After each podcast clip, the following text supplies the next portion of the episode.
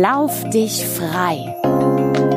Dein Mental Health Podcast mit Mike Gleis. Die Jobs, die wir äh, uns anlachen, sind nicht immer gut für unsere mentale Gesundheit, weil es da Spielregeln gibt. Und deshalb ähm, ist das ein ganz wichtiger Punkt pro Kinder, weil man dann einfach auch nochmal so diese menschliche, pure Ur-DNA wieder vor Augen bekommt. Und Dr. Burak Yildirim. Das größte Problem unserer Zeit oder die größte Krankheit ist ja das Grübeln. Und Erwachsene grübeln nun mal sehr gerne und Kinder opfern dafür überhaupt gar keine Zeit.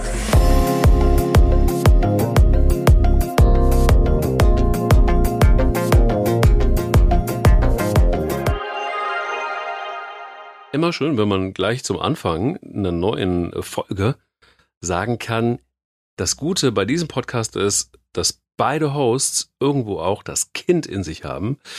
Irgendwann eines Tages werden wir doch mal ähm, auf Tour gehen, lieber Burak. Und eines Tages werden wir doch mal vielleicht einen Videocast machen. Ähm, und vor allen Dingen dann schon aufnehmen, wenn wir uns eigentlich noch unterhalten. Weil das ist tatsächlich so, dass wir da schon auch noch infantile ähm, Parts in uns haben. Und das tut sehr, sehr gut. Ähm, das ist aber gar nicht unser Thema, sondern unser Thema ist eigentlich Mental Health und Kinder.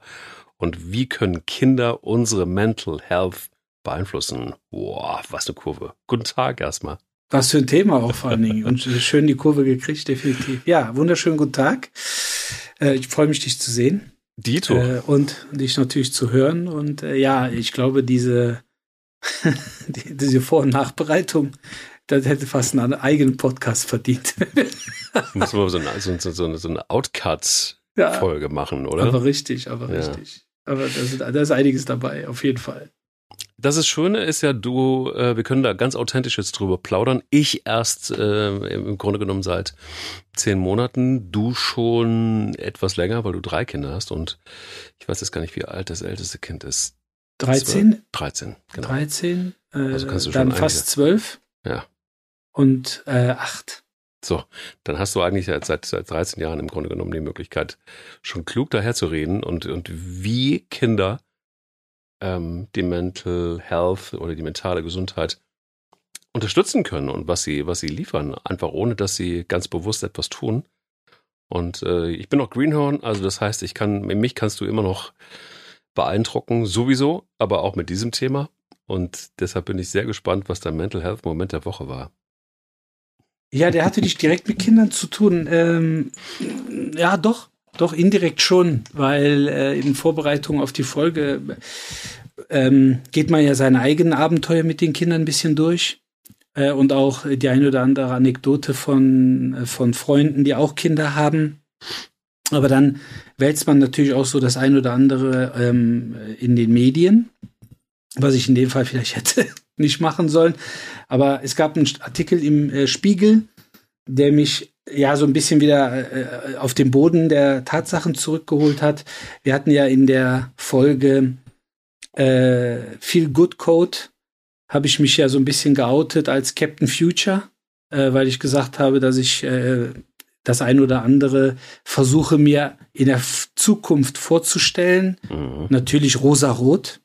Natürlich. Ähm, genau. Um mich äh, ja, darauf zu freuen und äh, irgendwie auch strategisch darauf vorzubereiten. Mhm. Und, ähm, und deshalb äh, kam ich unter anderem auf einen Artikel, äh, wo es, wie es ja im Moment äh, durch alle äh, Gazetten kursiert, auf ein Thema bezüglich Klimawandel. Und da wurde, da wurde un, unter anderem eine 20-jährige junge Frau zitiert, die sich ähm, also ich gehe mal davon aus, dass das, äh, du wirst das journalistisch besser beantworten können. Ich gehe davon aus, dass sie das ja gegengelesen hat, beziehungsweise freigegeben hat. Aber dort steht, stand dann tatsächlich drin, dass sie sich unter anderem wegen der Klimakrise hat sterilisieren lassen und keine Kinder haben möchte. Und ähm, jetzt kann man darüber hinwegfliegen, äh, aber ich muss wirklich sagen, sowas leider Gottes, vielleicht werde ich da auch irgendwann mal etwas ruhiger, wenn ich was älter bin, aber sowas triggert mich leider total, total ja. und ähm, weil es mich natürlich einfach brutal traurig macht. Also allein diese Einstellung macht mich traurig und ähm, also dass jemand, ich sage jetzt mal, nicht mit dem Flugzeug Urlaube macht, wegen des Klimas und CO2-Gedöns und was auch immer. Das ist, wo ich sage, gut, das muss jeder selber entscheiden. Ähm, aber äh, sich sterilisieren zu lassen äh, und letztendlich zu sagen, äh, ich kann in diese Welt oder eigentlich muss man ja sagen, ich kann in die zukünftige Welt keine Kinder setzen. Das ist einfach, wo ich, wo ich denke, mh, mm, es läuft dann doch das ein oder andere noch falsch äh, auf der Welt und wir haben noch ein bisschen was zu tun. Thema Aufklärung und zwar nicht die äh, mit den Bienen und dem äh, Honig und den Blümchen, sondern äh, wirklich Thema Aufklärung, äh, was gewisse Dinge, die kolportiert werden, eigentlich zu bedeuten haben. Und dann, wie es halt so ist, wenn du dann ne, mit diesen Klimathemen, dann poppt natürlich auch so ein Gegenpart auf. Und das war unser Sportskamerad, mittlerweile, glaube ich, über 80 Jahre alt, der Reinhold Messner, der unter ja. anderem Ende April, glaube ich, war das, oder Anfang Mai bei Maischberger war in der Sendung. Der dann einfach knallhart, ist zwar aus dem Kontext gerissen, er hat es auch erklärt, der aber dann trotzdem knallhart sagt, das Klima kann man nicht schützen. Das Klima hat Zyklen, es bewegt sich auf, es bewegt sich ab und im Grunde kann man das Klima nicht schützen. Dann ist er auf erneuerbare Energien eingegangen und hat gesagt, wenn, äh, wenn wir für erneuerbare Energien letztendlich eine Ressource vernichten müssen, die das Klima tatsächlich schützt, nämlich die Natur, macht es, machen erneuerbare Energien auch keinen Sinn. Das heißt, ähm, also kontroverser geht's fast kaum. Jetzt könnte man natürlich sagen, gut, der Herr Messner über 80, einige Berge mit ganz, ganz dünner Sauerstoffsättigung erklommen ähm, und äh, könnte den so ein bisschen in die Ecke stellen, so nach dem Motto, was interessiert uns, was ein alter Mann sagt. Und äh, das äh, beschreibe ich jetzt, ne? Das ist nicht wertend gemeint, weil ich finde den Kerl schon sehr inspirierend, wenn er so ein bisschen erzählt von seinen Touren und was er eigentlich alles erlebt hat. Ähm, aber das spiegelt für mich einfach immer noch die Realität wider, wie, wie diffus, wie konträr, wie polarisierend wir unterwegs sind und äh, dass es im Grunde gefühlt eben so kaum richtige äh, graue Tasten gibt.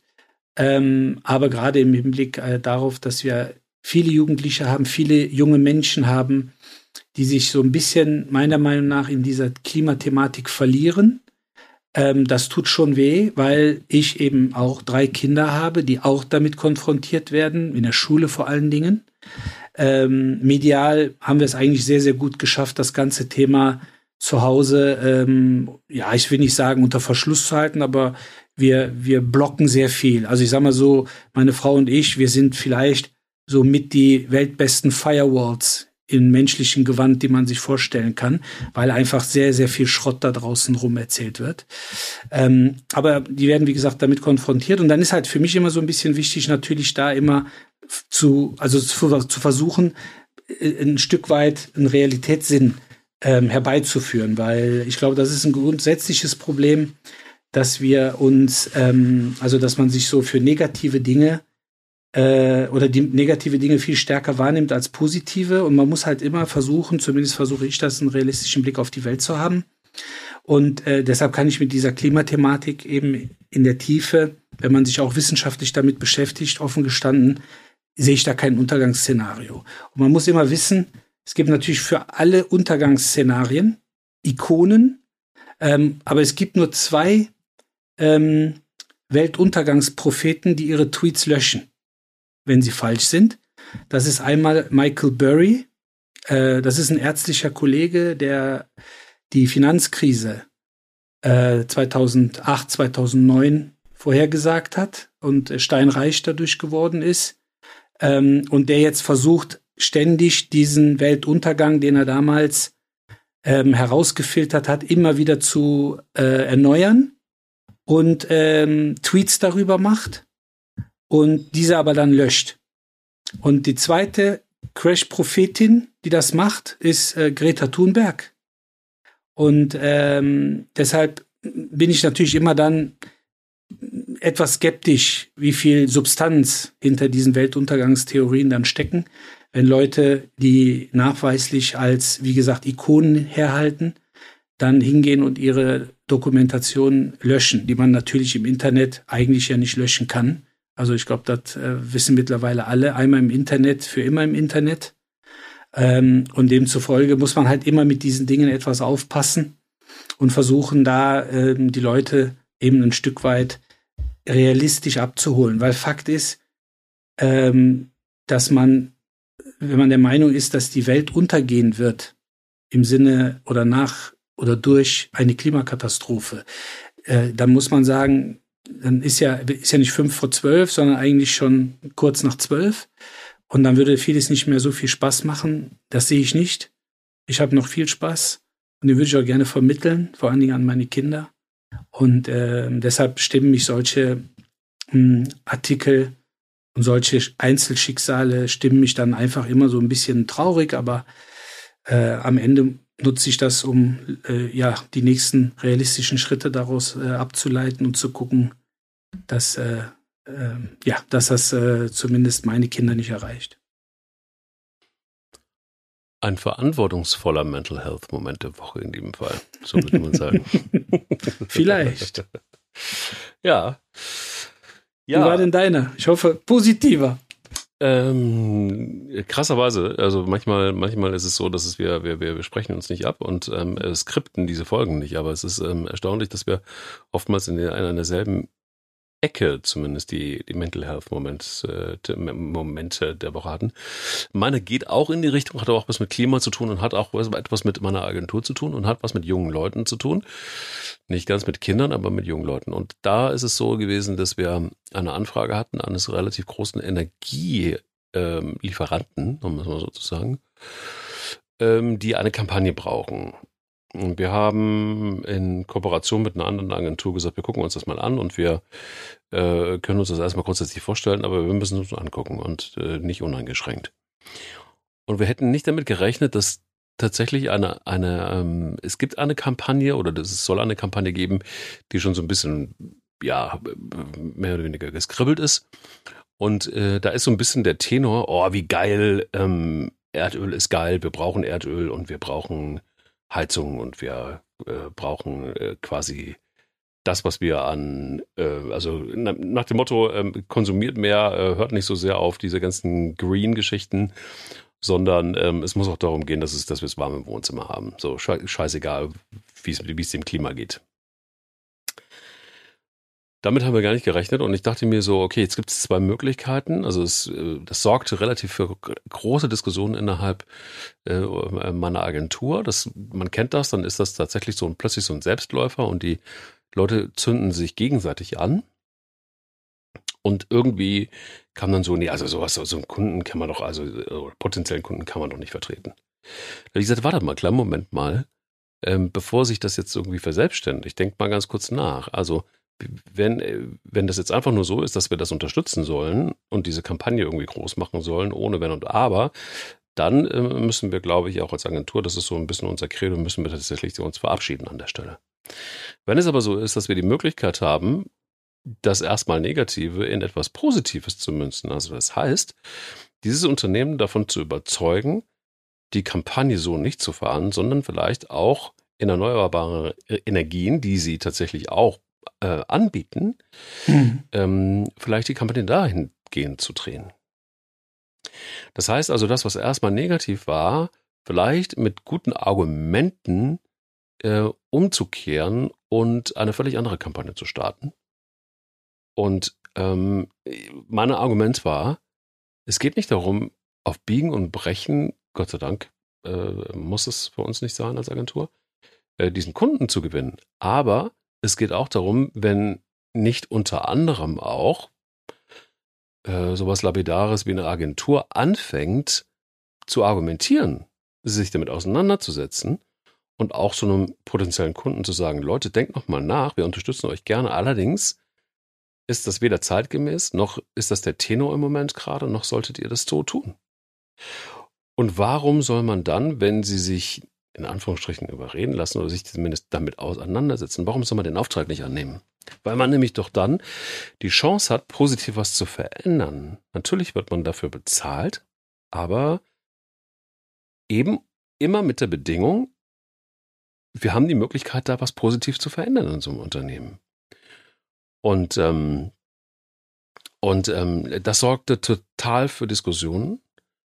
Und am Ende des Tages ähm, war es so, dass wir das sehr, sehr lange diskutiert haben und uns auch alle dafür entschieden haben, okay, lass es uns probieren, zumindest mal das Angebot zu machen, mhm. dass wir den Kunden übernehmen unter diesen Voraussetzungen. Und ähm, das hat mir wahnsinnig gut getan und das war tatsächlich einfach auch für die mentale Gesundheit für mich äh, diese Woche äh, super gut, weil ich gesehen habe, dass man mit Argumenten und mit der Möglichkeit der Auseinandersetzung was Positives erreichen kann.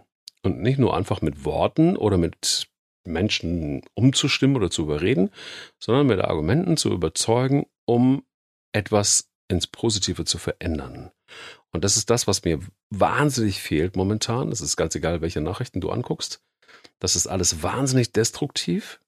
Das ist wahnsinnig wenig lösungsorientiert. Mhm ich erlebe so Sachen, die mir wirklich was ausmachen, so dass ein Armin Laschet plötzlich klug daherredet, dass die AfD, dass man die AfD verhindern muss. Ich weiß nicht, was der Mann genommen hat. Also das ist ein bisschen zu spät, weil äh, sie sind schon da und schon lange da. Sie sind unter ihm, uns. Sie sind unter uns und das fällt ihm jetzt auf. und äh, äh, er hat wahrscheinlich festgestellt, dass es der CDU schlecht geht und dementsprechend muss er jetzt irgendwie populistische Slogans daher ballern. Ähm, und aber auch eher in Richtung Verhinderung. Und deshalb sage ich es jetzt auch nochmal, nur über die Auseinandersetzung, davon bin ich total überzeugt, mit solchen kritischen Themen ähm, schaffen wir eine Veränderung zum Positiven. Du schaffst es nicht durch Ignorieren solcher Themen, du schaffst es nicht durch Verbote, du schaffst es nicht durch Sanktionen, sondern du schaffst es nur, wenn du in den Dialog gehst und wenn ja. du Argumente Überzeugung.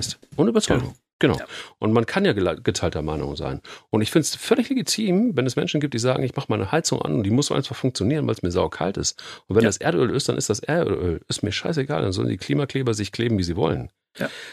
Aber da setzt es an, da geht eben die Diskussion los und nur über diese Diskussion werden wir Veränderungen schaffen. Und das war mein Mental Health Moment der Woche, weil es gut getan hat, zu wissen, auch die jungen Leute bei uns in der Agentur, die sehr schnell auf Zelle sind, wenn es äh, um solche Themen geht, sind durchaus in der Lage und bereit, miteinander zu diskutieren und mit mir zu, mit mir zu diskutieren. Und wir finden einen guten Weg miteinander. Ja. Ich mag ja Harmonie ganz gerne. Und da es Harmonie zwischen uns beiden auch gibt, ähm, jetzt einmal mehr, weil äh, du mir auch ein bisschen voraussetzt bist in Sachen Kinder, ähm, versuche ich gekonnt die Kurve zu bekommen zu unserem eigentlichen Thema, nämlich nur nicht nur das Mental Health Momente der Woche uns etwas geben, sondern uns geben auch Kinder was. Und wenn du jetzt spontan reagieren müsstest und ich dich frage, sag mir ad hoc, wo, an welcher Stelle tun dir deine Kinder besonders gut in Sachen Mental Health? Wie und was wäre das? Ja, eindeutig das, was Kinder auch nachweislich mehr machen als Erwachsene, gibt es sogar Studien drüber, das Lachen. Ja. Das kindliche Lachen. Ja. Also das ist eigentlich, äh, wo ich immer sage, also das ist für mich äh, eigentlich immer der Trumpf. Also gerade wenn es, äh, was natürlich jeder hat, auch ich, wenn es mal so Phasen gibt oder Momente gibt, äh, wo man ja, mh, mm, wo man auch aus der Haut fahren könnte, um es mal so auszudrücken, ähm, dann hilft äh, häufig ein Gespräch oder ein Dialog oder äh, irgendeine Form der Kommunikation, auch spielerische Kommunikation mit den Kindern, ähm, weil das kindliche Lachen, ähm, zumindest habe ich das immer so empfunden, je jünger die Kinder sind, natürlich umso ehrlicher. Ähm, aber ähm, ich glaube, Kinder würden sich von der Einstellung her und auch äh, von der Unbefangenheit her ohnehin schwer tun, falsches Lachen, falsches Lächeln aufzusetzen, äh, mhm. weil es unnatürlich wäre. Und äh, deshalb ist das Thema Lachen äh, etwas, ähm, wo ich äh, aus äh, Dialogen, aus Situationen mit Kindern, ich habe ja äh, über 15 Jahre lang als Jugendtrainer arbeiten dürfen. Ähm, bei Fortuna Köln und bei Bayer Leverkusen überwiegend. Und äh, Altersklasse 9 bis 12. Und ähm, das war für mich dann eigentlich, muss ich sagen, wie die fast tägliche Batterie. Ich war sehr viel auf dem Fußballplatz zu seiner Zeit. Äh, und das äh, hat, also diese anderthalb, zwei Stunden mit den Kindern auf dem Platz, dann äh, natürlich auch die Erlebnisse mit meinen Kindern, was da an Lebensfreude rüberkommt, an eben Glückseligkeit, an Harmonie, Bedürftigkeit und auch Ausstrahlung, das ist etwas, äh, wovon man äh, durchgehend, glaube ich, profitieren kann. Und ich denke, dass es vielen Großeltern dann auch so geht, weil irgendwann sind dann die eigenen Kinder älter und haben vielleicht ähm, das ein oder andere mentale Loch auch oder auch äh, eine Krise mal im Leben. Und dann kommt vielleicht das erste oder die ersten Enkelkinder. Und auf einmal beginnt das wieder ein Stück weit von vorn, dass man vielleicht einige, äh, einige Jahrzehnte bei den, ein, bei den eigenen Kindern dann vermisst hat oder nicht mehr empfunden hat. Und äh, ich glaube, dass das auch für viele wie so eine Art Jungbrunnen sein kann. Was denkst du, wenn du an deine Tochter denkst, beziehungsweise wenn du deine Tochter siehst? Ich glaube, das Lächeln ist auch ein Thema. Total. Also, ich meine, jeder kennt das, der Kinder hat und äh, kleine Kinder und gerade am Anfang ist es ja so, dass, dass du so, auf Deutsch gesagt, im Arsch bist, äh, nach jeder Nacht eigentlich, dass du, dass du deinen Körper irgendwie erstmal in einzelnen Stücken wieder zusammensetzen müsst, musst morgens früh. Und du eigentlich gar nicht klarkommst und du gar nicht weißt, so wie, wie soll ich jetzt eigentlich jemals diesen Tag überstehen? Und dann ist da dieses Lächeln und du, pff, es ist weg. So, ne? Also es, es ist immer noch wahnsinnig anstrengend, aber es ist sofort wieder ähm, full. Irgendwie, der Tank ist full. Und das ist, ähm, also da gibt es tausend Situationen pro Tag und ich bin da auch bei dir grundsätzlich. Ich habe allerdings auch noch mal ein, also zumindest für mich noch wohltuenderes Momentum ähm, äh, gerade heute erlebt und das ist, äh, nee, auch gestern auch schon. Das war das erste Mal, dass das so extrem hintereinander war. Und zwar dieses bedingungslose Vertrauen ähm, und sich fallen lassen können von Kindern. Und zwar ähm, äh, ist es so, dass unsere Tochter gerade im Moment gerade zahnt und, und, und wahnsinnig erschöpft ist. Und äh, gestern Abend war, von gestern Nachmittag bis spät in die Nacht war äh, äh, Mama nicht da und ähm, und äh, sie ist dann, ich habe sie ins Bett gebracht und sie ist zweimal aufgewacht und ich habe sie ähm, zweimal aus dem Bett aufgenommen und sie kurz getragen, habe gezeigt, dass alles noch in Ordnung ist und so weiter und habe mich dann in den Sessel gesetzt und sie ist auf mir eingeschlafen. Und das Gefühl, und das ist heute dann nochmal passiert. Und ähm, dann hat sie eine Stunde ähm, auf mir heute draufgelegen.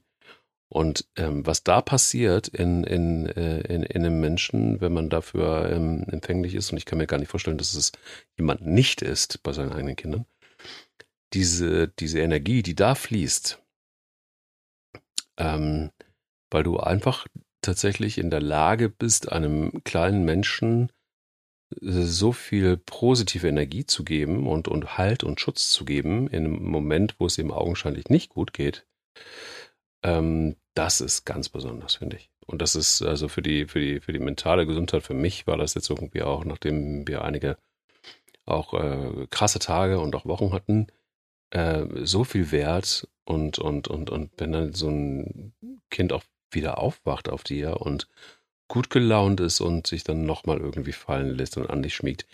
Da ist, ähm, also mehr Ehrlichkeit geht irgendwie nicht für mich. Für mich. Ähm, ich habe lange drüber nachgedacht, als ich dir vorhin die Frage gestellt habe.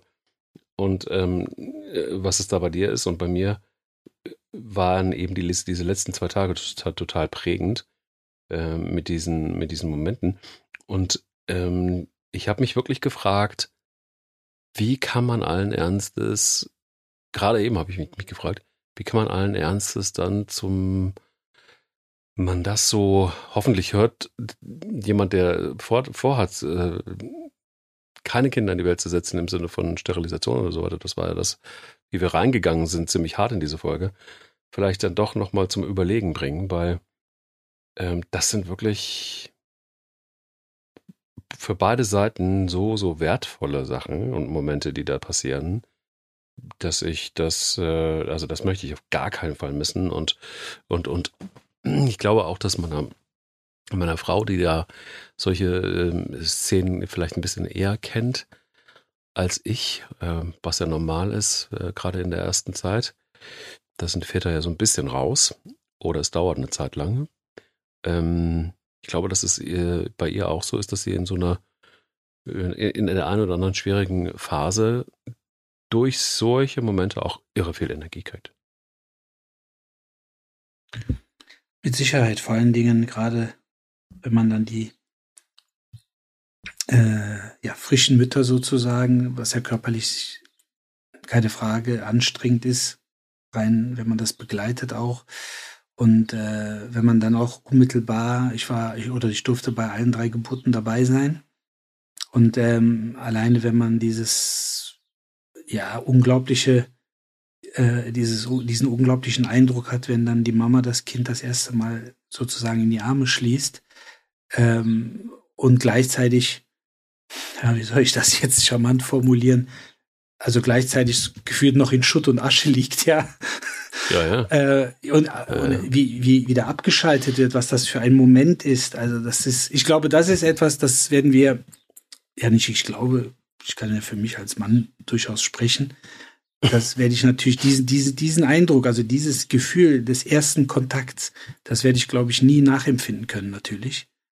Ähm, allein schon physiologisch, äh, ne, das Kind wächst heran und irgendwann ist es dann da, was ja für mich immer noch eines der wirklich größten Wunder ist, wenn man bedenkt, da, da schlüpft so ein Olchi, neun, neun, was neun Monate plus X, neun Monate plus X unter Wasser lebt, äh, schlüpft dann aus einer dunklen Bauchhöhle ähm, und schlägt dann den Mund auf und kreischt und fängt dann an zu saugen und zu nuckeln und also uh, unbeschreiblich eigentlich. Eigentlich unbeschreiblich immer noch nach all den Jahren. Und ähm, deshalb ist es natürlich ein ganz, ganz großer Moment, äh, den, den, äh, den ich persönlich eben miterleben durfte. Und das, wie gesagt, dank des lieben Gottes und meiner Frau ähm, schon dreimal.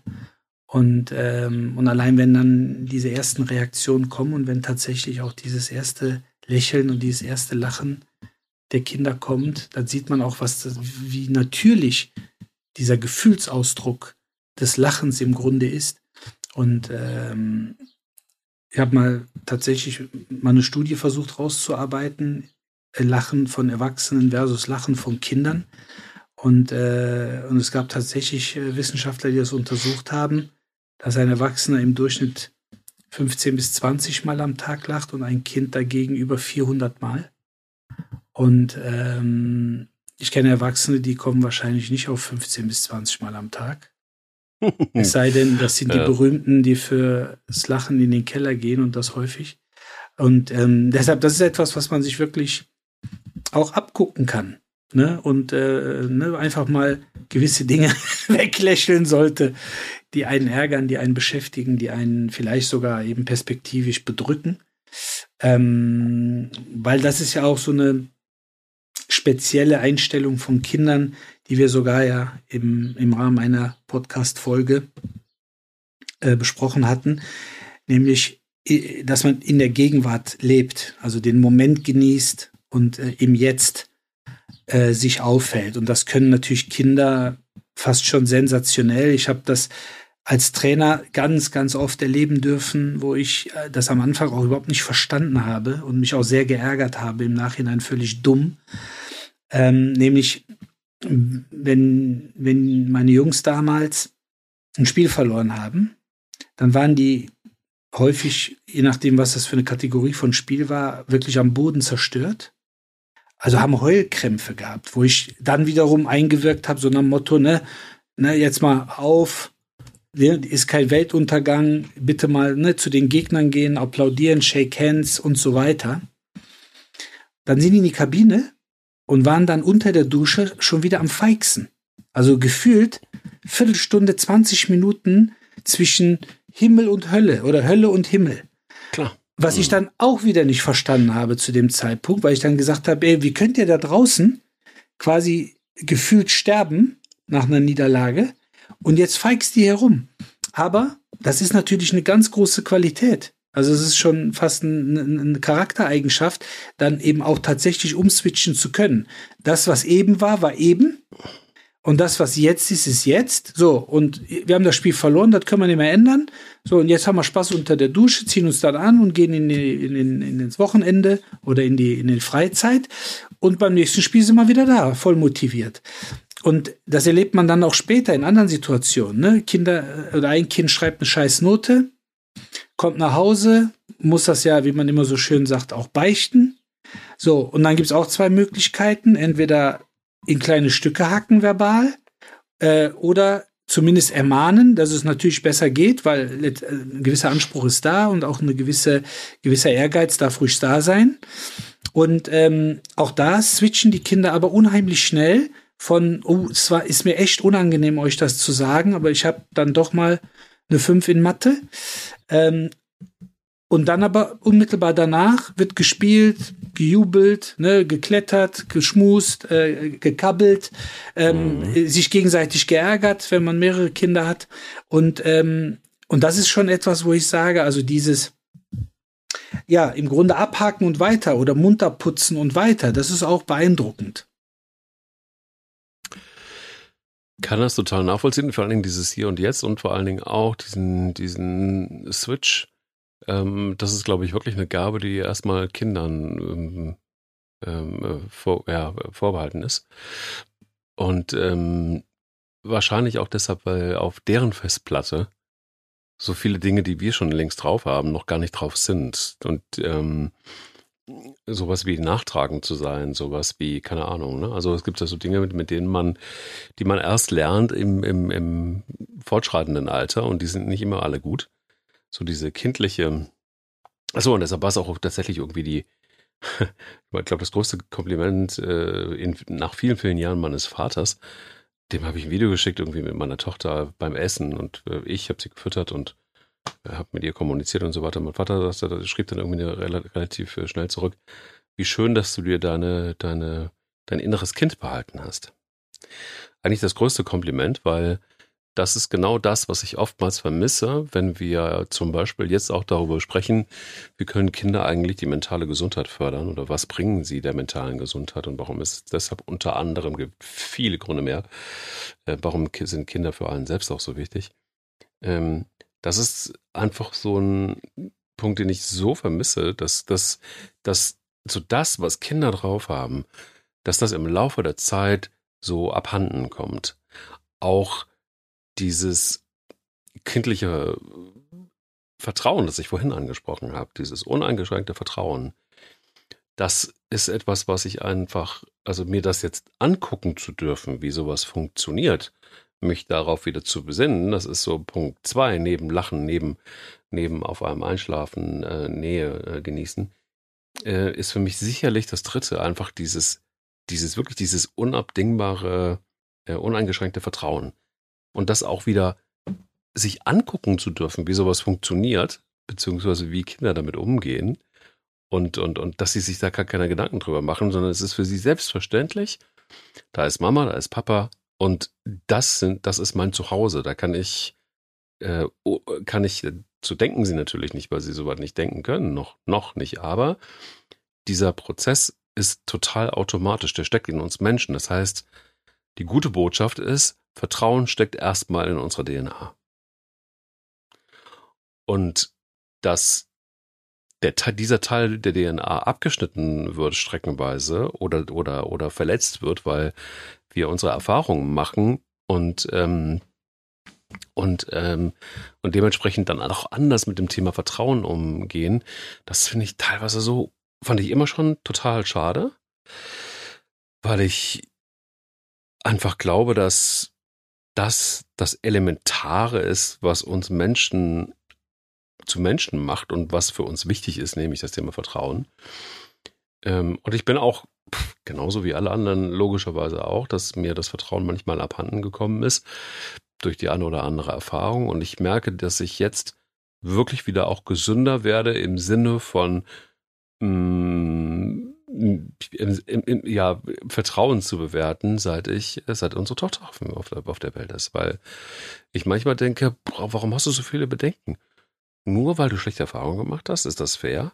Nur weil du vielleicht ähm, auch grundsätzlich jemand bist, der nicht misstrauisch ist, aber der einfach auch weiß, wie, wenn du in den Medien arbeitest, wie Manipulation zum Beispiel funktioniert ähm, und so weiter und so fort. Also deshalb ist es immer nicht, nicht unbedingt immer gut. So die, die Jobs, die wir, die wir so äh, äh uns anlachen, sind nicht immer gut für unsere mentale Gesundheit, weil es da Spielregeln gibt. Und deshalb ähm, ist das ein ganz wichtiger Punkt pro Kinder, weil man dann einfach auch nochmal so diese menschliche pure Ur-DNA wieder, wieder vor Augen ähm, bekommt. Und äh, das finde ich sehr erholsam. Absolut. Wichtig ist natürlich, äh, wir werden vielleicht die, äh, die, den einen oder anderen oder die eine oder andere in der Zuhörerschaft haben, die jetzt keine Kinder haben, vielleicht auch tatsächlich keine Kinder planen. Entweder, ja. was es ja auch gibt, äh, aus mh, biologischen Gründen.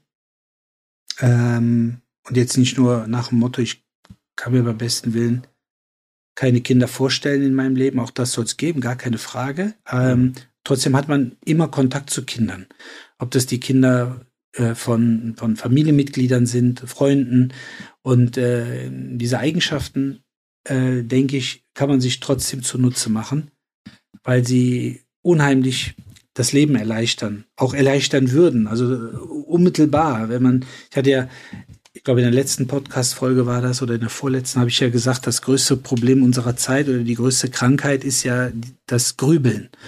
Und Erwachsene grübeln nun mal sehr gerne, äh, äh, vor allen Dingen über die Vergangenheit, die man nicht mehr ändern kann, über die Zukunft, die man, wie ich auch immer gerne sage, nicht kennt, aber gestalten kann.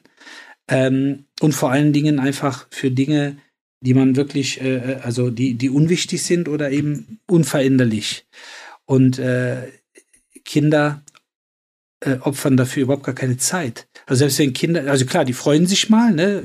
Die sagen dann irgendwann ab Ende November, auch in vier Wochen ist Weihnachten. Äh, da freuen die sich drauf, weil das äh, irgendwo ein Ereignis ist. Oder wenn sie halt wissen, es geht in Urlaub, da freuen die sich drauf aber für einen Moment. Also die kommen nicht jeden Tag und überlegen sich, äh, ja, was mache ich denn dann alles im Urlaub? Und ah, schaffe ich, schaffen wir es, dahin zu fahren und dahin zu fahren? Ja, das interessiert die in Anführungsstrichen scheiß Dreck, weil es liegt noch zu weit weg. Und das, was dann im Moment entscheidend ist, das zählt. Und genauso auch, ähm, ich glaube, da kann jeder ein Liedchen von singen. Wenn sich Kinder streiten, oder spulen wir mal zurück in unsere Kindheit.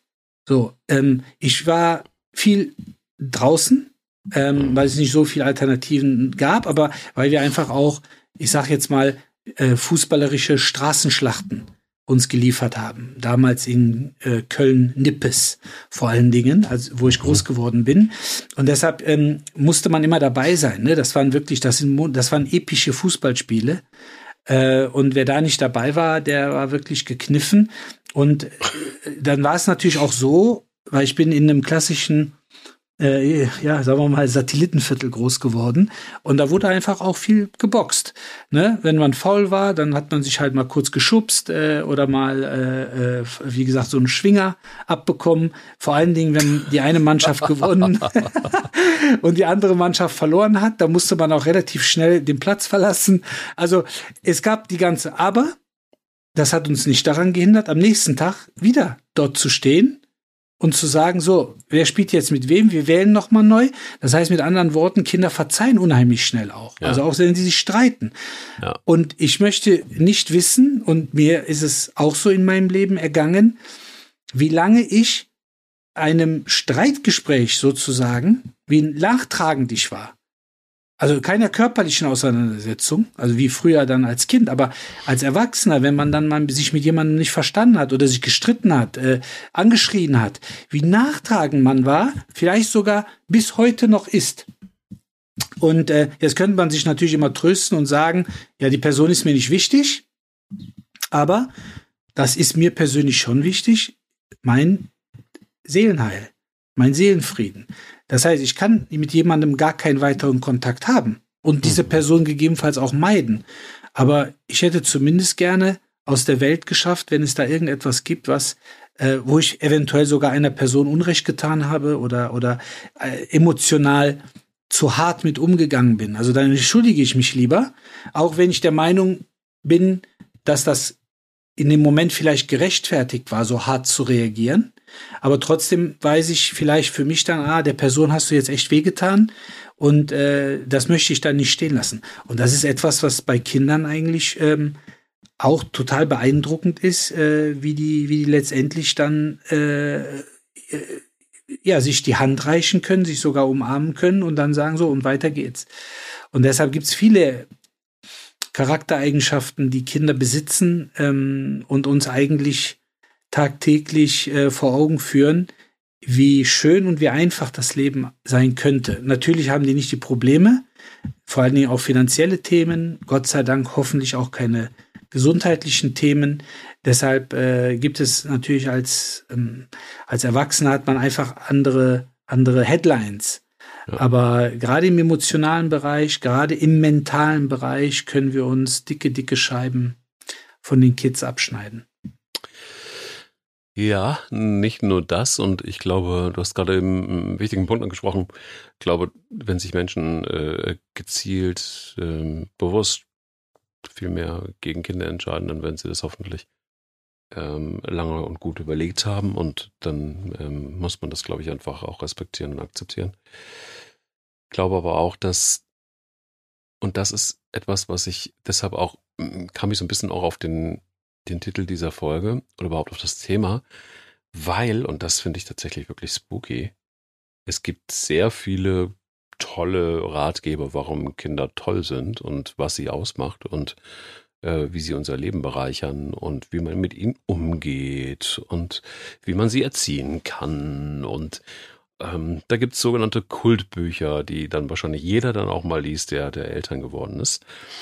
Aber was mir aufgefallen ist, es gibt irgendwie tatsächlich genau das, nämlich wie bereichern sie uns eigentlich in Sachen Geist und Seele? Da gibt es relativ wenig drüber, weil wir uns vielleicht auch hm, jetzt dann doch langsam mehr und mehr auch mit der Psyche beschäftigen, weil wir uns auch trauen, mal Dinge auszusprechen, ähm, dass wir da unsere Defizite vielleicht auch haben oder dass es uns mal eine Zeit lang nicht gut ging und wir was dagegen getan haben und so weiter. Also das, das Thema wird langsam äh, auf den Weg gebracht. Aber es hat mich gewundert, dass man trotzdem relativ wenig Literatur findet, wenn es darum geht, wie bereichern Kinder unsere Psyche. Ja, zumal, äh, Entschuldigung, bitte. Ja, aber ganz kurz noch ein Halbsatz. Umgekehrt ist es ganz anders. Also ähm, ähm, wie wir die Psyche unserer Kinder positiv beeinflussen können. Das kannst du wirklich hoch und runter lesen. Umgekehrt, was äh, tun sie für uns oder was können sie für uns leisten? Wenig Literatur. So, jetzt habe ich es aber. Die Frage, nein, nee, um Gottes Willen. Äh, stundenlang kannst du darüber erzählen. Freue ich mich. Äh, nee, es geht, ja, das ist, äh, letztendlich geht es ja immer äh, bei Ratgebern darum, wie kann ich etwas so formulieren, dass es auch gekauft wird. So, und äh, es ist immer einfacher, einen Ratgeber zu haben, ähm, äh, äh, wo man in dem Fall zum Beispiel den Kindern beibringen kann, was sie zu denken haben. Aber ein Ratgeber den Kindern beizubringen, wie sie zu denken haben, das ist halt schwierig. Ähm, und das ist ja auch das letztendlich, was äh, Kinder ausmacht äh, und auch Kinder natürlich dementsprechend entwickelt.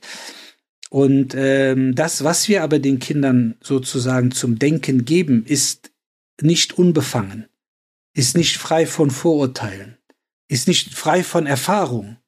Das ist auch ein wichtiger Aspekt. Und natürlich kann man viele, viele Dinge den Kindern vorkauen und dann präsentieren nach dem Motto, mach nicht die Fehler, die ich auch gemacht habe. Oder mach nicht das, was ich eventuell auch zu dem Zeitpunkt gemacht habe. Aber ich habe das mal in einem anderen Kontext äh, äh, gesagt, wo, wo mir jemand gesagt hat, ja, da hast du einen Fehler gemacht und hast äh, und das war dein größter Fehler, den du machen konntest. Dann habe ich gesagt, in dem Zusammenhang muss ich sagen, war die Person, um die es ging, relativ uninteressant. Äh, und äh, ich musste dann eigentlich antworten, ja, das stimmt, ich habe da einen Fehler gemacht, aber das ist mit Abstand nicht der größte Fehler meines Lebens gewesen. Ich habe viel, viel größere Fehler in meinem Leben gemacht. Aber das hat mich ja irgendwo ja geprägt. Es hat mich zu dem Menschen, zu dem Arzt, zu dem Vater, zu dem Südländer gemacht, der ich ja dann am Ende des Tages bin oder geworden bin. Und äh, die Frage ist, war, ist das alles falsch gewesen? Also waren das Fehler, die ich gemacht habe, die mich dazu gebracht haben, oder bin ich aufgrund der Fehler da hingekommen? Und genauso ist es ja mit Kindern auch, ähm, dass wir nicht darüber sprechen müssen, dass Alkohol und Drogen ähm, im jungen Jahren nichts zu suchen haben im, im Speiseplan von Kindern. Ich glaube, das ist, oder auch Tabak, ich glaube, das ist relativ, da sind wir relativ d'accord. Äh, übrigens auch kein Tropfen Alkohol, ne? Also dieses Thema, es gibt ja, steht übrigens im, ich glaube, im, im, im Gesetzbuch, dass man ab 14 ähm, unter Elternaufsicht trinken darf. Ja. Also wer sich so ein Gesetz einfallen lässt, der gehört, für, also für den ist ein ganz, ganz spezieller Platz in der Hölle reserviert. Ähm, aber äh, das ist also wirklich, das ist schon irre. Aber äh, bleiben wir mal beim Hauptthema. Ähm, ich glaube, es ist halt wichtig, dann Kinder einfach auch mal laufen zu lassen, ne? nicht in eine körperlich äh, bedrohende Situation, nicht in eine emotional bedrohende Situation, die man natürlich schon verhindern sollte. Ähm, aber viele Dinge muss man einfach mal machen lassen, damit Kinder überhaupt merken, dass es falsch und richtig gibt, dass es eventuell eben, dass sie Entscheidungen treffen müssen, die Konsequenzen haben.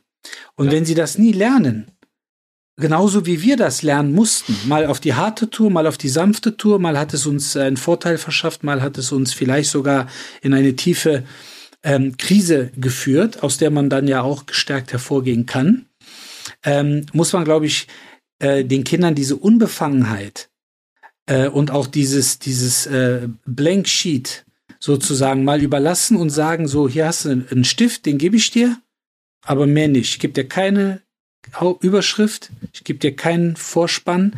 Du musst anfangen, selber zu kritzeln. Du musst selber deinen Weg finden.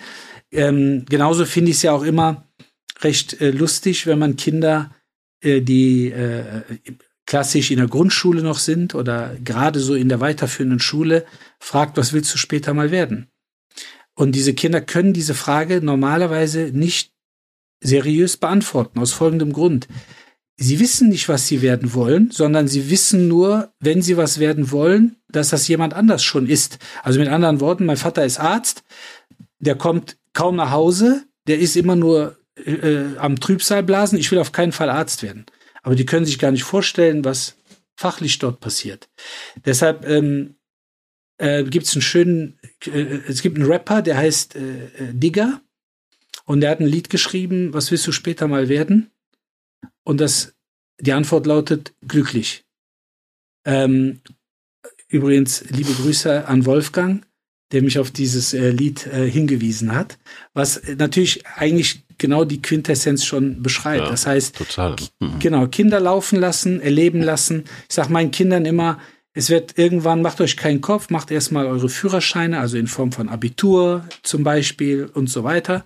Ähm, ich sage denen immer, es wird Jobs geben in naher Zukunft, die gibt's noch gar nicht. Das heißt, wir können nicht darüber sprechen, dass ihr mal Arzt werden solltet oder Juristin oder was auch immer. Laufen lassen, gucken, irgendwann kommt's immer. Ich war von Anfang an sehr eingeschränkt in meiner Berufswahl, warum auch immer, weil für mich hatte ich ja beschrieben, es einfach mhm. wichtig war, äh, das Ziel zu erreichen, äh, Arzt zu werden. Und äh, aber was meine Kinder angeht, muss ich sagen, äh, da bin ich gerade was die digitalen Möglichkeiten und noch die digitale Affinität von Kindern angeht, bin ich echt gespannt, was die mir irgendwann mit Anfang oder Mitte 20 da präsentieren und sagen, hör mal zu, ich bin das und das. Und ich denke mir, das gab es früher ja gar nicht. Was ist das? aber wenn es, aber wenn es glücklich macht und reicht, den Lebensunterhalt zu bestreiten, äh, ja, das, ja, klar, da bin ich dabei. Da kann ich ja nur von lernen. Also ja. gerade beim Thema Digital, Digitalität kann ich ja nur lernen, weil die zeigen mir Kniffe an den Handys, äh, die habe ich in all den Jahren noch nicht drauf. Und äh, auch das ist etwas, was man ein bisschen laufen lassen muss. Nicht zu viel, haben wir auch schon drüber gesprochen, über Bildschirmzeiten. Ähm, aber so, dass Kinder sich einfach entwickeln können. Es gibt ein Buch, ähm, und jetzt habe ich vorhin so ein bisschen die Bücher und die Ratgeber runtergemacht, aber eins ähm, hat mich dann doch sehr fasziniert und äh, liefere auch gleich den Grund hinterher. Das heißt, das Buch, von dem du dir wünschst, deine Eltern hätten es gelesen, von Philippa Perry. Ja, geil. Und ich weiß nicht, ob du das gelesen hast. Nein, aber werde ich. Tu es, weil es einfach ein, es ist eine Art Klassiker, aber es ist so augenöffnend wie nur irgendwas, weil du dich darin wiedererkennst und weil du da Sprüche deiner Eltern wiederfindest. 100 Pro, ja.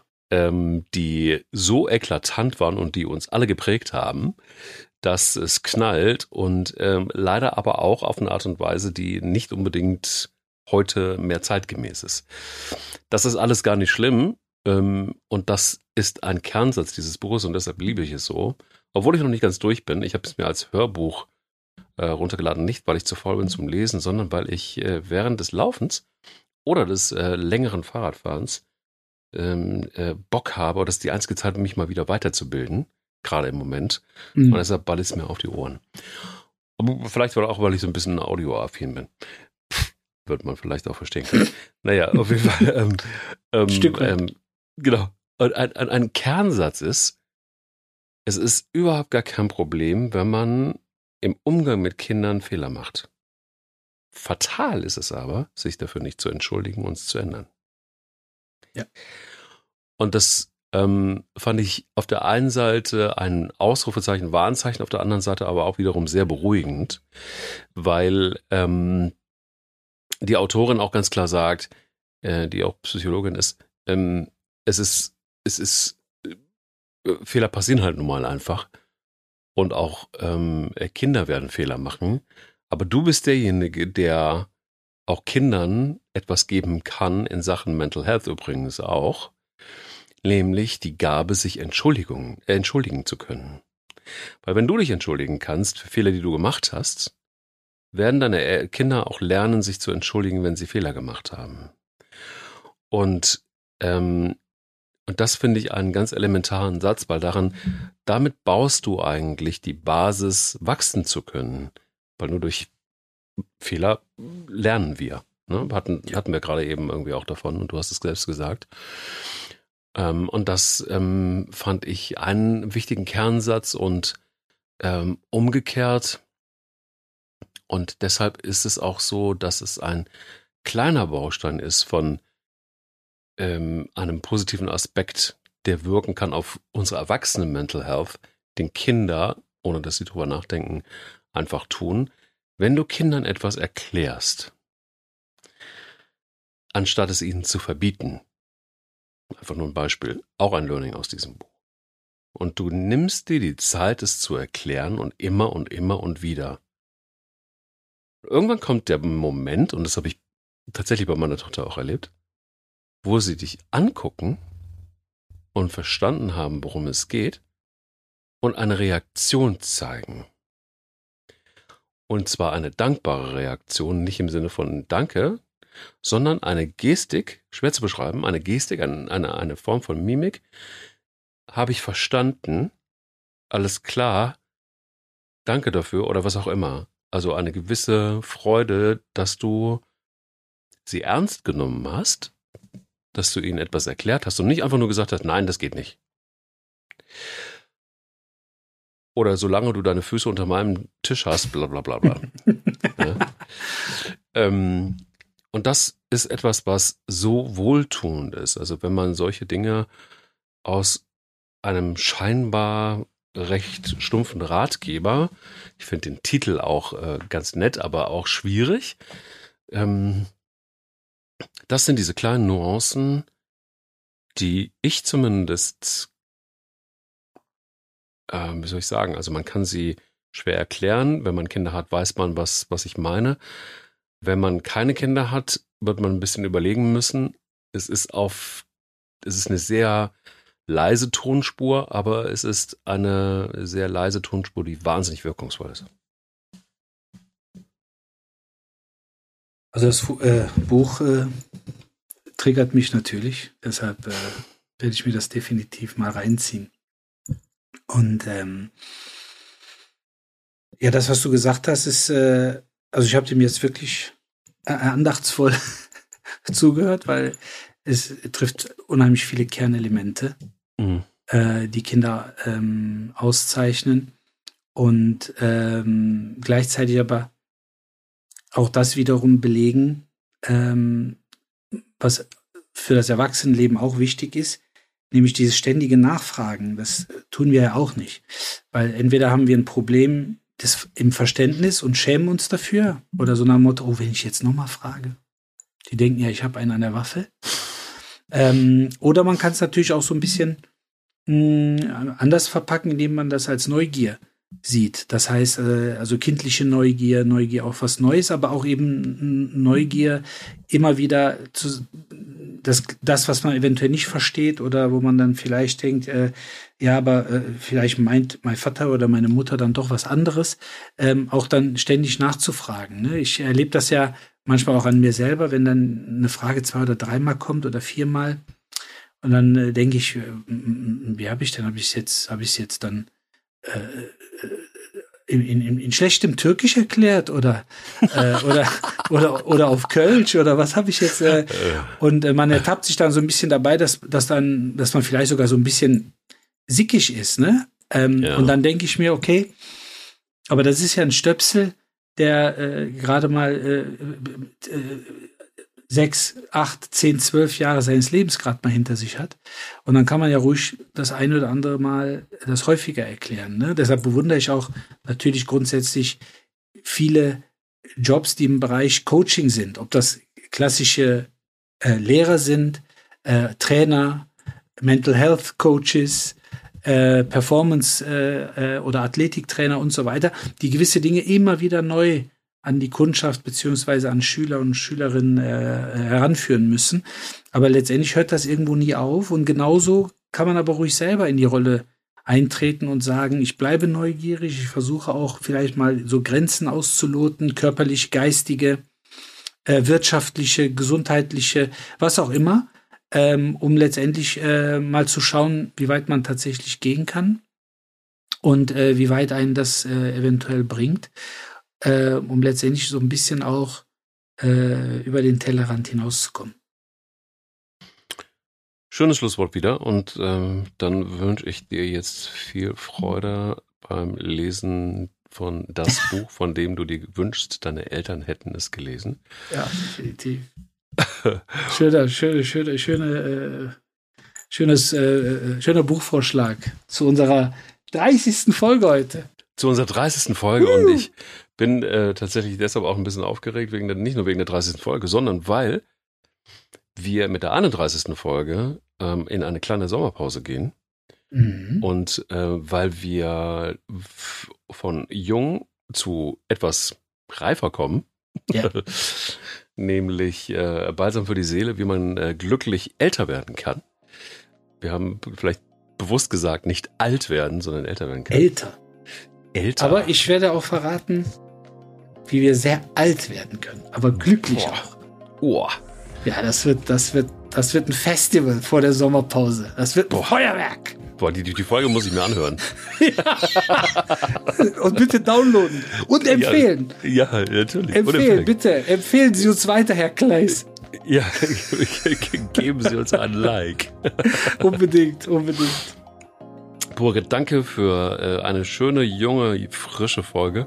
Sehr gerne. Wir hören uns äh, nächste Woche wieder mit einer etwas reiferen Folge. Auf Bis jeden dahin. Fall. Bis dann. Ciao, mein Lieber. Lauf dich frei. Dein Mental Health Podcast. Eine Produktion von Goodwill Run. Wir denken Marken neu.